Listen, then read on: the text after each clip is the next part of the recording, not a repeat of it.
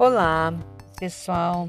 Um excelente final de semana, mas estou eu aqui e de repente senti vontade de gravar um outro episódio para contar para vocês. Porque que às vezes aquilo que a gente sonha, aquilo que a gente idealiza para nossa vida não dá certo. Bem, terminei o ensino, primeiro ciclo da educação básica, né, que era até quinta série na época e não pude dar continuidade aos estudos devido ao falecimento do pai e eu ter que entrar logo, imediatamente no mercado de trabalho.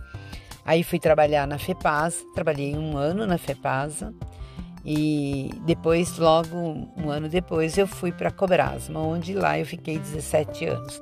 E foi na Cobrasma que de repente me apareceu a oportunidade de fazer supletivo supletivo do colégio. Era minha felicidade, gente? Não. Eu fiquei muito infeliz tendo que fazer o supletivo, porque eu achava na minha cabeça, estava muito claro, eu tinha que fazer o ensino o, o colegial técnico. Eu não tinha que fazer é, supletivo. Mas a vida, os, os percalços da vida faz a gente mudar os nossos planos, né? E foi assim que eu não, não continuei os meus estudos e também não trabalhei na redação do jornal. Mas a vida tem surpresas. Eu trabalhando na Cobrasma, trabalhei em, em, em três departamentos lá na Cobrasma e de repente eu trabalhei, eu saí da Cobrasma como secretária, secretária de profissão. E o que, que secretária faz? Qual é a maior habilidade exigida de uma secretária? Redação própria. Então vejam que aquele meu projeto de trabalhar na redação do jornal, eu realizei sendo secretária. Por quê? Porque eu tinha redação própria, eu tinha que escrever, eu tinha que criar cartas, é, textos oficiais, enfim. E depois eu fiz o supletivo colegial, nunca parei de estudar. Antes, desde que eu terminei a quinta série, eu fazia cursos e mais cursos por correspondência, inclusive o curso de português.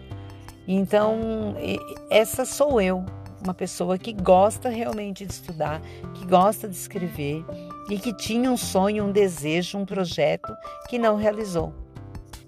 Mas vejam, e de repente, tudo muda num determinado ano em que eu saí da Cobrasma.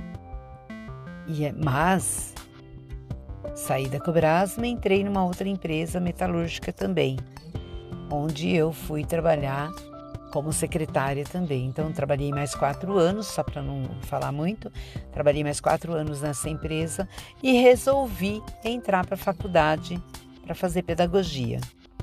Isso porque anos atrás eu já tinha tentado fazer economia, já tinha prestado vários vestibulares, tinha prestado exame no Senai para curso, enfim, foram a minha vida inteirinha procurando é, meios de continuar os estudos, né? E de repente eu saí da Circraft, eu estava terminando, faltavam dois anos para terminar o curso de pedagogia. No próximo episódio, vocês vão descobrir o que é que aconteceu na minha vida. Até próximo episódio.